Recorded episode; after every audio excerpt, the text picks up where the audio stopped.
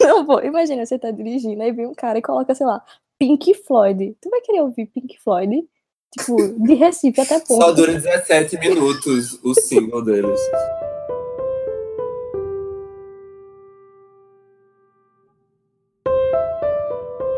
Bárbara, 25 anos, canceriana, amo viajar e bolo de rolo. Essa seria a minha biografia no Tinder. E eu acho que é a forma ideal de começar apresentando o Platonicast, um podcast que eu vou me reunir com os meus amigos para falar sobre o melhor assunto do mundo, que é relacionamento, foras, pés na bunda, amor, sentimento, signos talvez. Sejam bem-vindos ao Platonicast. Essa semana eu trouxe uma pessoa muito legal, que é a pessoa que eu mais falo sobre relacionamentos, mesmo que a gente tire 46% e 50, não, 60% do How Dateable Are You? Teste do BuzzFeed muito confiável. Então, seja bem-vindo, Heitor. Se apresente, por favor. E valeu, eu sou Heitor. Eu tenho 18 anos recém-completados. Brincadeira, tenho 19. É, 25, tá, nasci em 92. Estudei na mesma escola que Bárbara e estudei na mesma faculdade que Bárbara, no mesmo curso que Bárbara, mas não na mesma turma. Fizemos cinema, somos cineastras, temos uma carreira de sucesso na área e eu sou artista visual, porque cansei de fazer tanto sucesso em cinema. Acho que é importante falar Será que eu falo isso, Bárbara? Fala. Eu nunca tive um relacionamento com esse segredo. o segredo que eu tenho é que eu durmo nu. E outro segredo que eu tenho é que eu uso um frasco de colírio lubrificante para olhos secos por dia. E no verão são um e meio, mais ou menos. Eu sou escorpiano. Hum. E eu não acredito em signo, eu acho. Mas todo mundo que eu amo acredita. Então eu tô sozinho nessa. Então, Bárbara, eu fiquei meio assim quando você me convidou para falar com você neste seu programa, porque sabendo do tema, né, relacionamento, eu fiquei pensando, mas no que será que eu poderia colaborar nesta conversinha com Babi? Porque eu não tenho muita experiência nessa área, sabe? Eu nunca tive um namoro assim, eu nunca vivi uma relação formal, estável. E eu fiquei pensando, meu Deus, o que é que ela quer de mim? A gente fala muito disso, mas é uma conversa sempre privada, assim, de inbox e códigos. E aí a gente vai abrir isso agora para o mundo. A gente só se fala por carta, né? A gente faz código Morse para falar disso e sempre só fica na teoria, porque ninguém aqui faz nada. É uma disso. teoria, é uma teoria. E aí agora a gente tá vivendo uma, uma certa prática, né? Porque você falar para um público é diferente de você escrever com caneta perfumada num papel decorado para sua amiga. Caneta, ah, como é aquela caneta invisível que você tinha que colocar uma luzinha. Eu acho que é esse. Esse é o assunto, é em caneta invisível. Tá lá, mas não dá pra ver. Eu te chamei, na verdade, porque eu acho que um esse assunto de relacionamento, ninguém sabe, ninguém pode entender. Tem gente que pega, e eu acho a coisa mais patética do mundo. Caralho, eu entendo muito sobre relacionamento, eu sei o que eu tô fazendo aqui. Tipo, não, meu anjo, a galera não entende o sentido do mundo, ninguém consegue entender nada, sabe? Tem, todo mundo tá estudando sobre tudo o tempo todo. Tipo, não tem nenhum assunto na humanidade que seja, não, está definido e tal, não sei o quê. Mas tem gente que chega e fala, não, eu, tô, eu entendo de relacionamento, sabe? Eu acho muita presunção de gente eu sei todos os problemas, resolver todos os assuntos. Ao mesmo tempo que você, fora do relacionamento, você consegue as respostas claras, tipo, que as duas pessoas que estão no relacionamento não conseguem enxergar. Tipo, tem um relacionamento que você acha que sua amiga poderia estar muito mais feliz. Ou então um relacionamento da sua amiga ou do seu amigo que você vê que eles estão brigando por besteira e poderiam resolver isso uma conversa. E só você de longe consegue ver isso, sabe? E aí tu pega e fala assim: ah, eu nunca tive nenhuma experiência não sei o quê. Só que eu acho que você não ter uma experiência, você tá mais ainda fora disso, desse mundo e desse meio dos vícios que se tem da sociedade de relacionamento, eu acho que consegue ter uma visão muito mais clara. E eu acho que também, tipo, eu, tu e as, até as pessoas que a gente tá em volta assim da gente são pessoas que questionam muito a vida e o sentido e as coisas e acabam questionando também esse papel do relacionamento que falam que deve ser assim assado, sabe? O relacionamento amoroso principalmente. Hum. Então é por isso, amigo, que eu chamei você. Então, tem esse lance que tu falou agora por último, que eu acho que é bem, bem, bem importante, assim, da gente falar e, assim, cada um na sua parar pra pensar, velho. Porque existe uma pressão social enorme, assim, que é inegável em torno do modelo de relacionamento que você deve seguir, assim. Você, como indivíduo na sociedade contemporânea, tem que seguir determinado padrão, assim, que foi estabelecido há não muito tempo, inclusive, de como você se relaciona com o outro, assim. A gente sabe, a gente viu na novela das seis que ainda não casava por amor. O casamento era um negócio, assim, era uma. Enfim, era um acordo entre duas partes que, enfim, estabilidade e cada um dos dois lados tinha uma função definida muito clara, assim, é, dentro dessa, desse relacionamento, se a gente falar assim. E, enfim, as coisas mudaram muito rápido e hoje em dia é, é bem diferente e tem outro papel. Mas sabe uma coisa? Porque eu li, eu acho que ano passado eu li um livro que é Modern Romance, que é do Aziz Ansari. E aí ele pega e fala, tipo, ele faz vários estudos sobre isso, sobre relacionamento. E aí um deles, assim, ele acaba falando que casamentos quando são arranjados, porque tipo ainda tem muito na Índia e tal, e a família dele é da Índia, o casamento dos pais dele foi arranjado. Casamento arranjado com, é, geralmente tem mais longevidade do que casamento de paixão mesmo. Esse casamento mais ocidental que a gente está acostumado. Eu acho que também tem um pouco disso das pessoas quando se conhecem, se apaixonam, aí fica aquela coisa muito na cabeça uhum. e aí acabam fazendo as coisas muito rápidas e você não cria uma relação para além disso, sabe? Relacionamento quando é arranjado, essas pessoas geralmente só tem um ao outro, sabe? E é, é, a gente vai ter que fazer funcionar, sabe? A gente não tem condição de divórcio e tal. E eu acho muito interessante porque hoje em dia a gente meio que não pensa, não é uma possibilidade nem para mim, nem para tu ser arranjado o casamento, sabe? Só que, ok, é ótimo, você tem a liberdade, mas a gente fica presa a esse modelo que a gente acha que tem uma liberdade liberdade muito entre aspas, é uma liberdade super falsa Sim. de relacionamento, porque hoje em dia os relacionamentos têm aquele aquele status de tipo, o cara, a menina, aí eles vão ser de tal jeito, vão ter os papéis, vão namorar, e o namoro é basicamente o noivado, e aí depois eles vão noivar mesmo, que o noivado é basicamente só um ano que a pessoa tem para ajeitar o casamento, para resolver como vai ser o casamento, e é isso. E não tem toda uma amizade, não tem toda uma. um relacionamento de verdade, sabe? Um relacionamento fora do amoroso e da, do campo da paixão. Eu acho que a gente tem que questionar, tipo, sempre questionar, assim, vai. Ah, por quê? Sabe, tipo, você chega na casa da sua avó, acho que acontece com todo mundo. Ah, e aí, cadê as meninas? Cadê? Até o momento que sua avó percebe que não tem menina, né? E ela não vai perguntar cadê os boy. Mas, enfim, tem essa cobrança, assim, de você tem que estar acompanhado, sabe? E, e por que, assim, velho, eu não, não rolou assim, ou eu não quero. Existe essa opção também, sabe? Existem pessoas realmente que não estão afim, não estão tão interessadas em ter um relacionamento no modelo estabelecido vigente, assim, no, no normativo, enfim, no hegemônico. E que estão muito bem, obrigado, assim. Só que existe uma cultura, assim, uma crença muito forte de que eu nunca vou ser feliz se eu não tiver o meu namorado do meu lado, assim.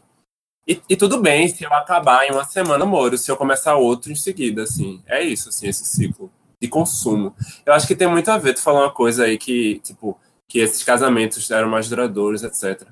Não tô nem defendendo esse modelo, assim, porque eu nem tenho como falar sobre ele, porque não tenho, assim, conhecimento. Mas eu acho que tem muito a ver, assim, Bárbara, tipo, esse modelo que a gente tá vivendo agora de, enfim, até de é, questionar o casamento e tal, como modelo e tal mas que tipo, os relacionamentos duram muito menos, é tipo fogo de palha, como tu falou, queima muito rápido. A galera se apaixona, se casa e em dois anos se, se separa. Eu acho que tem muito a ver com consumismo, velho. Parece que a gente também consome as pessoas, assim, sabe? Ah, ela não pode me dar mais nada, eu já extraí tudo dela, sabe? Aí fica aquela coisa seca e não interessa mais. Você já fora aqui na mercadoria, velho. Porque é muito cômodo. Eu tô dizendo que, tipo, ah, não, vamos ficar casado até 80 anos, sabe? Não mas tô falando assim, tipo, como é que a gente está encarando as pessoas? Assim, a gente tá vendo realmente o outro indivíduo também lutando contra a miséria da existência, suas dúvidas, suas questões. Mas a gente tá vendo só, tipo, um artigo que eu posso trocar a qualquer momento a meu belo prazer, tá ligado? Que nem uma roupa, que nem qualquer coisa, qualquer bem de consumo, tá ligado? Pois é, tipo, eu acho que principalmente esses relacionamentos não é nem, tipo, eu não posso ser feliz se não tiver outra pessoa. É, eu não existo se eu não tenho outra pessoa para me validar nessa sociedade. Quando chega, tipo, ah, cadê o seu, cadê os namoradinho? Ou cadê fulaninho de tal que você tava namorando, e uma insistência de falar do seu ex, sabe? Enquanto você não leva um novo. E esse desespero de você, eu tenho que. E assim, é meio uma forma de carinho, assim, sei lá, da sua avó, de se preocupar que você tem alguém do seu lado para vocês, porque tipo, eu estou vendo sim, sim, vovó. um homem bom e ok, então ela está ok para a vida, ela está feliz. Se ela não tem um homem do lado dela, ela não está feliz, ela não está existindo, sabe? Tem essa também. E outra coisa que tu falou, eu acho que Sim, exatamente. E eu acho que é isso que, tipo, Tinder e essas coisas fazem tanto sucesso. Vou colocar 100% uma meia-culpa aqui. Porque, tipo, é muito cômodo e muito bom você julgar as pessoas rapidamente e, assim, rasteiramente, sabe? Superficialmente, é, tipo, é super, né? É isso, isso. É tipo, você só vê uma foto, você só vê uma frase e tal, e você julga ali se você quer essa pessoa na sua vida ou não calma, cara, como assim a gente chegou, como a sociedade a gente chegou nisso, sabe?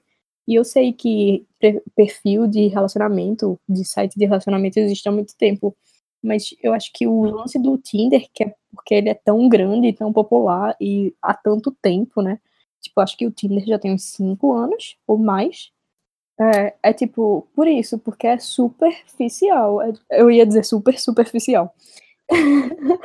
Mas é meio que isso que é, tipo, é uma pessoa que cabe numa tela de celular. Como, como assim, sabe? Tipo, eu acho louco. É, é muito louco isso.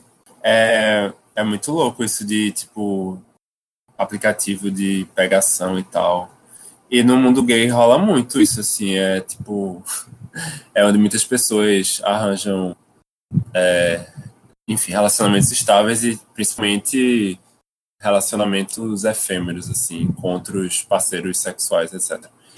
É, mas aí rola muito, que nem tu falou no começo, Bárbara, que a gente está vivendo um período de liberdade que é incomparável, assim, com qualquer, em relação a qualquer outro período da história. Tipo, falando de, de sexualidade, tipo, sexo e tal. Mas, ao mesmo tempo, tem aquela frase famosa, né? Que acho que é de Sartre. Você está condenado à liberdade. Essa liberdade, entre aspas, também vem com uma série de questões aí. Mas acho que não é só a liberdade, assim. Qual é a liberdade? Eu sou livre para transar com quem eu quiser, se a pessoa também quiser. Mas, ao mesmo tempo, existe uma pressão para que eu faça isso, sabe? Se eu não estou fazendo, tem alguma coisa errada comigo. Então, eu não sou tão livre assim. Porque se eu fosse realmente livre, eu podia dizer: não, eu não quero, obrigado, estou bem e as pessoas aceitariam, já que eu sou uma pessoa livre, as pessoas também têm a liberdade delas. Mas não é assim que funciona. Existe uma pressão de todos os lados para que você seja assim, sabe? Acho que existe, existe um convite à promiscuidade.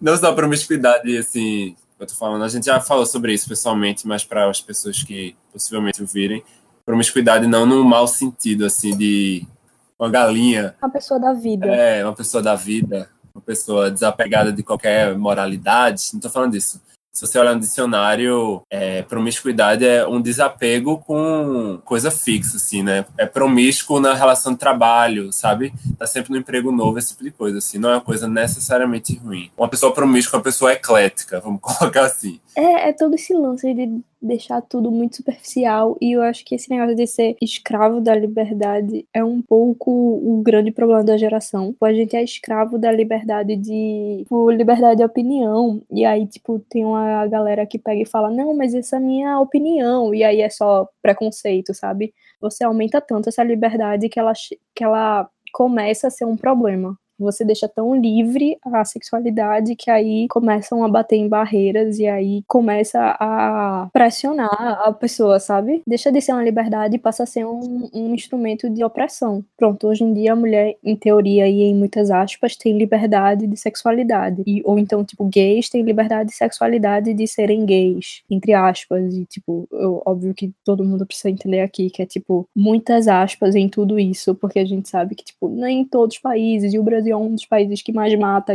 homossexuais e tal. Mas é tipo, em teoria, a gente tá numa sociedade que dá sim liberdade para essas pessoas de terem a vida sexual que querem. Mas se você pegar e for parar pra ver, se uma mulher transa demais, aí ela. Os, os caras não vão querer mais ela porque ela só serve para transar. Ou então Tipo, ah, se fulaninha já saiu com meu namorado, então ela não serve mais para sair com ninguém do meu grupo de amigos, porque ela já foi, tipo, marcada. É uma liberdade que tem uma, uma via dupla muito pesada à volta, sabe? Tipo, por um lado é bom essa liberdade, mas a volta tá vindo muito opressora.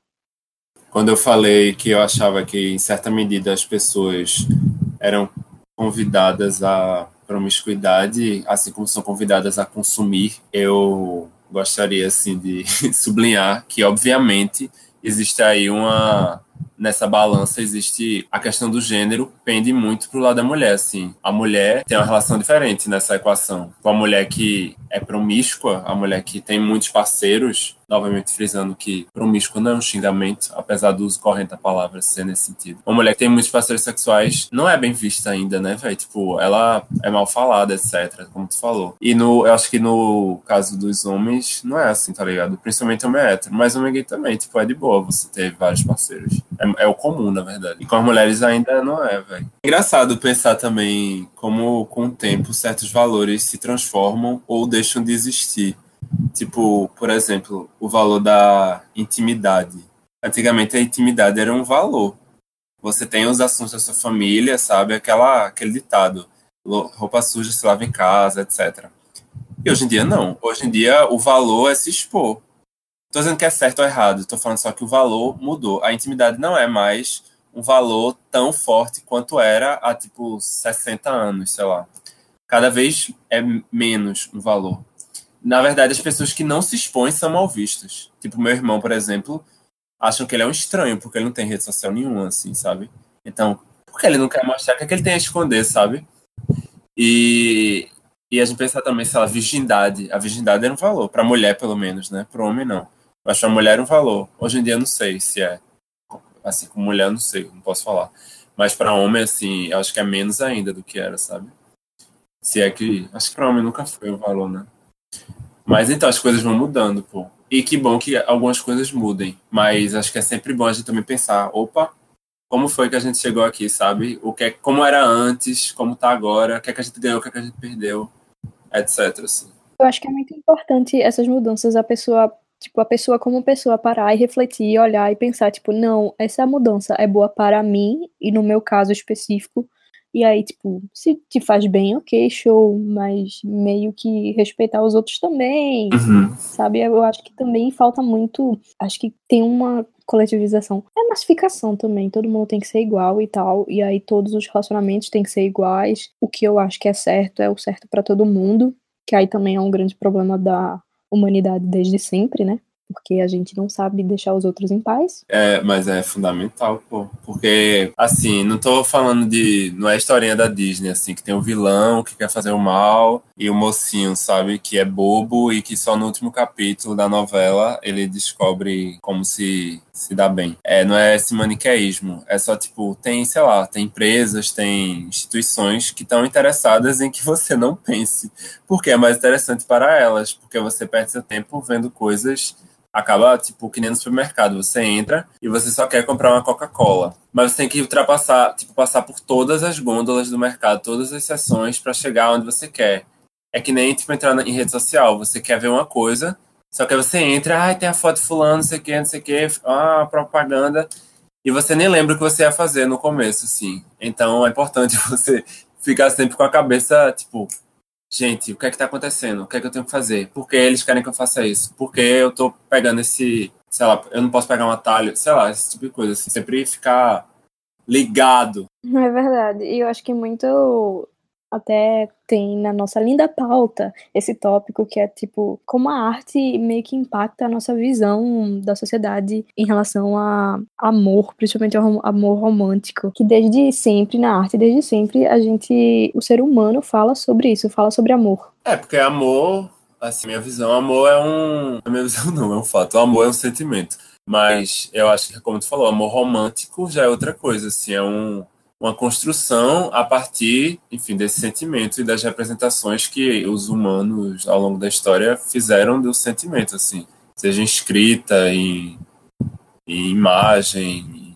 etc. E sabe uma coisa que eu penso desse lance da arte? E aí poderia ser todo um podcast sobre isso, mas enfim, é bom sempre ter várias coisas no primeiro podcast para vocês verem como a âncora é uma pessoa louca que vai falar de vários assuntos sem nenhuma noção e bom senso. Isso daqui não vai acontecer no Platonicast, gente. Segura minha mão e vamos o meu pensamento, na verdade, ia meio pro fato de, tipo, tu não acha que a arte influi muito na forma que a sociedade vê o amor? E aí isso meio que constrói uma ideia de amor. Comédia romântica, você tem as comédias românticas lá, não sei o que, a galera se ama pra caralho, não sei o que. Só que dá uma ideia meio ilusória do amor, como se fosse isso, sabe? Não, com certeza, totalmente. É só a gente pensar que, tipo, imagina a febre que foi, sei lá, Crepúsculo, sabe? Que é uma história de amor super romântico, etc. A gente pensar que não necessariamente uma história como essa faria sucesso em outras, sei lá, um século, sabe? Ou há dois séculos, com certeza não. Porque esse lance de. essa relação que se criou de um amor meio trágico, assim, um, um negócio que a pessoa, se não ficar com a outra, ela vai morrer, sabe? Ela vem realmente a óbito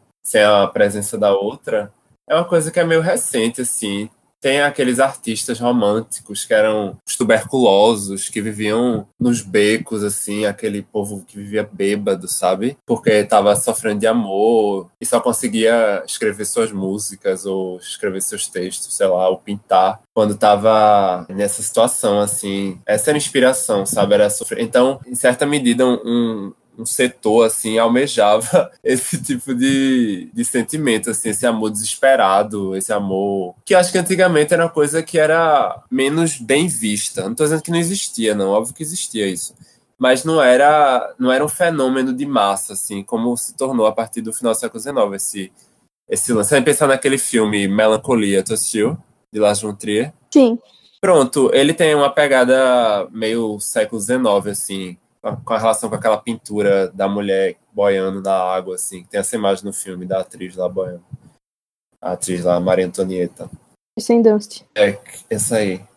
E, e acho que vem um pouco daí, esse, e que dura até hoje, em certa medida, né? Não tanto porque eu acho que a gente perdeu um pouco essa febre da um parceiro para a vida toda, assim, um relacionamento para a vida toda. Mas ainda tem esse lance da idealização do outro, é exatamente isso, uma idealização do sofrimento por amor também, assim. Tem até uma frase que eu gosto, na verdade, que é tipo, um coração partido é sempre charmoso. Foi um amigo meu que disse isso e ficou muito na minha cabeça. Porque eu também tô contaminado, eu sou contaminado por essa visão romântica do amor, mas ao mesmo tempo, você pensar, porra, um coração partido é romântico, é que nem pensar, tipo, será que uma perna com a fratura exposta, sabe, é, é charmoso? Não é, sabe? Não é legal ter o coração partido. Mas é, nossa, esse negócio de coração partido ser um charme, meu Deus, sim. Como é bom sofrer de amor. Como é bom amor impossível. Nossa, me vem com uma coisa real e palpável. eu, eu vou embora. Pego meu patinete e vou embora. Mas uma coisa idealizada, idealizada e impossível, perfeito. Incrível. Tudo que eu sonho. Acho que tu falou uma coisa, eu também sinto isso, Bárbara. Ah, sei lá, eu, às vezes eu, eu gosto, assim, de sofrer um pouquinho por amor, esse negócio coração partido. E eu acho que isso tem a ver com esse valor que se dá ao sentimento que a gente está falando de, de amor romântico. É como se fosse meio nobre, assim, sabe? Ah, eu tô sofrendo porque eu amo, eu tô sofrendo porque eu tenho amor para dar e não tá sendo dado. Mas eu tenho esse amor, então acho que talvez em outras culturas é, a pessoa se sentisse isso ia tentar reprimir ao máximo, porque a pessoa, por que eu tô assistindo isso? Que idiotice, sabe? Eu tenho que seguir minha vida, eu tenho que fazer outras coisas. E a gente, não, a gente, a gente é meio estimulado a alimentar isso, em certa medida, eu acho. Talvez já, já, já tenhamos sido mais, mas ainda tem isso. Nós somos filhos disso também. Nós somos filhos da Disney. A gente é filho de, tipo, epopeia grega, de, tipo, gente atravessando mares para encontrar esposas, sofrendo e não sei o quê. E eu acho que é, é, realmente é isso, é o, a beleza do sofrimento. Porque se você for parar pra ver, tipo, a galera é louca por Romeu e Julieta, né? Só que Romeu e Julieta hum. era, tipo, os pirralhos de 13, 14 anos. Se fosse ter hoje em dia, você ia falar, o oh, meu filho, para com essa merda. Não ia ter essa palhaçada de fulaninho que tá se fingindo de morto pra... Nino, não, né? Tipo, se chegar dois pirralhos de 13 anos aqui apaixonado, você fala, ah, tá bom, já já vai acabar, meu filho. Ninguém vai se matar por causa disso. Mas se você for ver na época, tipo, era normal para eles, pessoas de 13 anos. Também 13 e 14 anos já eram considerados meio adultos na época, né? Que não tinha essa ideia de adolescente. Mas, tipo, a gente bota como ápice do romance um lance que é uma história meio tosca até. Só isso. Mas aí a gente aprendeu com Disney, com Sofrer por Amor, com O Amor Conquista Tudo, essas coisas. E a gente coloca na cabeça e a gente pensa. Eu acho que principalmente essa galera com tendências artísticas, é, que é tipo, não, se eu sofrer por amor, eu vou estar mais inspirado para pintar esse quadro ou para escrever esse texto. Tipo, tem muito mais texto e poesia e coisas escritas de pessoas com coração quebrado do que tem, sei lá, gente feliz e num relacionamento estável, sabe? Ninguém quer ler sobre um rela- relacionamento que, tipo, ah, a gente se conheceu por amigos em comum, a gente saiu, se deu bem e até hoje estamos juntos, tendo um relacionamento complicado, mas conversando e resolvendo os problemas. Ninguém quer essa história. É verdade. É só a gente pensar nessas histórias antigonas, tipo esses, essas tragédias gregas, esses épicos colossais. São as histórias que são muito. É tipo a jornada, né? Normalmente do homem. Ele tem que realizar determinada ação, não sei o quê, tem a Odisseia e tal. Essas são as histórias que ficaram. E acho que as histórias de hoje, ou sei lá, do, dos últimos cento e poucos anos ou mais, são as histórias, são as histórias de amor, assim, né? Sei lá, tipo, essas são as histórias do nosso tempo. Principalmente histórias de amor. Ou se não, se, quando são histórias de outros gêneros literários ou de cinema, enfim. Mas sempre tem um romancezinho no meio, sabe? Se ela tá pensando em Star Wars, sempre enfiam uma historinha de amor no meio. É verdade. Tipo, não tem, não tem mais essa liberdade de uma história ser apenas uma história. Uns filmes nada a ver, tipo Jurassic Park, Jurassic World, na verdade. Eu quero ver, tipo, uns dinossauros loucos. Eu não quero ver fulaninha, afim de fulaninho. Tipo, não importa. E nunca traz nada. Nunca acrescenta nada à narrativa. Butterfly Jurassic Park foi um ótimo exemplo. É, tem outro exemplo que é Mulher Maravilha, pô, que é tipo filmaço e tal, foda. Aí, nos 45 do segundo tempo, justificam lá que a força dela vem do crush pelo cara. Tipo, vai te fuder, eu não preciso dessa justificativa. Nossa, É, é bem ridículo. eu não sabia. A mulher é, tipo, foda o tempo todo, aí no finalzinho é tipo, ela só conseguiu dar o soco mais forte porque ela pensou no crush. Ah, E a Pequena Sereia, pô, ela vende a voz, ela, tipo, dá a voz dela. E não é mais sereia, ela deixa de ser sereia. Só pra ficar com um boy que ela viu cinco segundos um dia. Caralho, velho. É muito pesado isso. eu não posso negar que eu me. Eu, eu entendo a Ariel. Ela tá equivocada sim, porque não era pra ela deixar de ser sereia, mas. Ah, como dá pra entender isso? A mãe impossível tão bom. Eu acho, eu acho que era um tesão, assim, muito louco que ela sentiu. Um tesão histórico, que até hoje, no fundo do mar, se comenta o tesão de Ariel por Eric. Que ela não conseguiu resistir, ela vendeu até a voz dela e a cauda pra ficar com ele. E se deu bem, né? Nossa, Graças a imagina, Deus. Eric Mas tava muito dado. ocupado, tipo, sendo afim de outro cara, sabe? Tipo, Eric era gay. Aí ele fica tipo, oxi, que essa doida aí atrás de mim.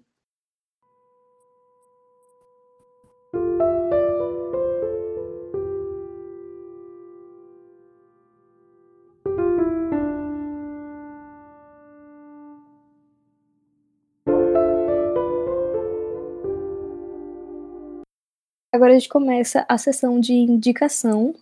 Então, por favor, Heitor, indique o que você quer indicar. Então, é, talvez eu devesse indicar alguma coisa totalmente dentro do tema, né, de relacionamento e tal.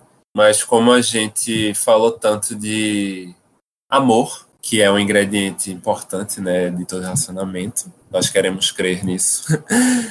Eu vou falar de, de amor próprio, é, que é, é um relacionamento muito importante na sua vida é o relacionamento de você com você mesmo. E aí entra um livro que eu li recentemente, acabei de ler há umas duas semanas, que é O Poder dos Quietos, de Susan Cain, uma professora americana de direito que começou a investigar essa sociedade cujo ideal é a extroversão. A gente vive num mundo, nós ocidentais, Se é que o Brasil é Ocidente, não sei. Enfim. Mas nós que somos colonizados pelo Ocidente, whatever, vivemos a cultura do ideal da extroversão. E como é que os quietos, né, ou os introvertidos, vivem nesse mundo? Ela vai traçando esse, esse lance histórico e falando como isso se desenvolveu, esse, esse ideal, porque nem sempre foi assim, onde quem se dá melhor são as pessoas que falam sempre o que estão pensando e que se colocam melhor, mesmo que suas ideias não sejam necessariamente as mais elaboradas, etc. E ela vai falar de quais são as vantagens dos introvertidos, dar exemplos de grandes pessoas célebres e que fizeram a diferença nas suas respectivas linguagens, que eram pessoas extrovertidas. Verter é derramar, né? Então o introvertido é o que derrama para dentro, teoricamente, e o extrovertido derrama para fora. Só que os, as duas coisas têm suas vantagens e desvantagens, assim. E a gente pensar que até no mundo neoliberal, né, que a gente vive e tal, comércio, dinheiro, dinheiro, dinheiro, onde os extrovertidos teoricamente têm mais poder, mesmo nessa visão assim, ela ainda defende que mesmo os introvertidos têm vantagens até nesses setores assim, empresarial, etc. A liderança dos introvertidos, enfim, resumindo, foi muito bom para mim ler esse livro, porque me ajudou muito a, a entender meu temperamento, assim, minha personalidade. Essa é minha dica. Nossa, isso parece muito interessante. E eu sempre fico me questionando porque faz um tempo eu li uma frase que era tipo: o extrovertido é o maior introvertido que existe. E o introvertido é o mais extrovertido. Só que, tipo, o introvertido, que é muito extrovertido, ele é tão extrovertido que ele se finge de introvertido para chamar atenção. E o extrovertido se finge de introvertido. Calma, não sei. Talvez eu tenha confundido, mas é algo do tipo. É um faz o papel do outro, sabe? E eu sempre fico com isso na cabeça porque eu acho que eu sou uma falsa introvertida. Sim, mas tem isso também. Ela fala disso no livro. Sem spoiler. eu vou indicar uma indicação que foi o meu amigo que me indicou, e eu vou usar a palavra indicação quantas vezes eu conseguir. é a linda música de Rodari, Rodari, Rodari, não sei, Teu Popô, que é muito bonita, me toca muito coração. Enfim, queria agradecer ao meu amigo Etoar se você quiser agora fazer propaganda das suas redes sociais, amigo. Ah, eu pensei que era considerações finais, candidato.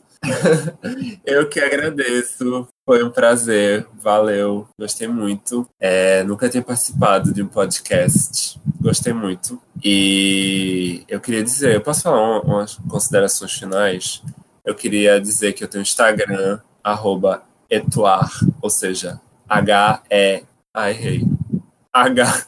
Pode deixar que vai estar tá no post também, gente. É, foda-se, tem lá. Quem quiser segue. Tem meus desenhos. Tem muito pouco minha cara, mas tem também. Mas meus desenhos são melhores. Mas enfim, é, eu queria falar uma coisa, assim, como candidato. Eu queria fazer minhas considerações finais. Por favor, faça. Eu queria falar que o mundo tá uma merda, né? Tá muito ruim. Mas eu queria, eu queria dizer que já foi muito pior, velho. Eu tô estudando muito história. Eu entrei agora no mestrado. É sério, o mundo tá uma merda, mas já foi muito pior. Então tenhamos isso em mente, tá? E que não piore, claro, que só melhore. Mas puta que pariu, já foi muito mais pior e ruim. Valeu. Valeu, falou. Nossa. Depois eu quero conversar com você sobre que período da história estás estudando. Pois eu também estou estudando. Oba! Uhul! Papos legais! Eu queria agradecer a você que escutou até agora a gente falar. Se você tem alguma crítica, se você quer falar alguma coisa pra gente, se você tem alguma ideia de tema, ou se até se você quer gravar comigo, manda uma mensagem. Eu vou deixar as redes sociais, minha e de Heitor, no post, e aí você pode contactar. E muito obrigada. Agora a gente diz tchau. Tchau, tchau! Tchau!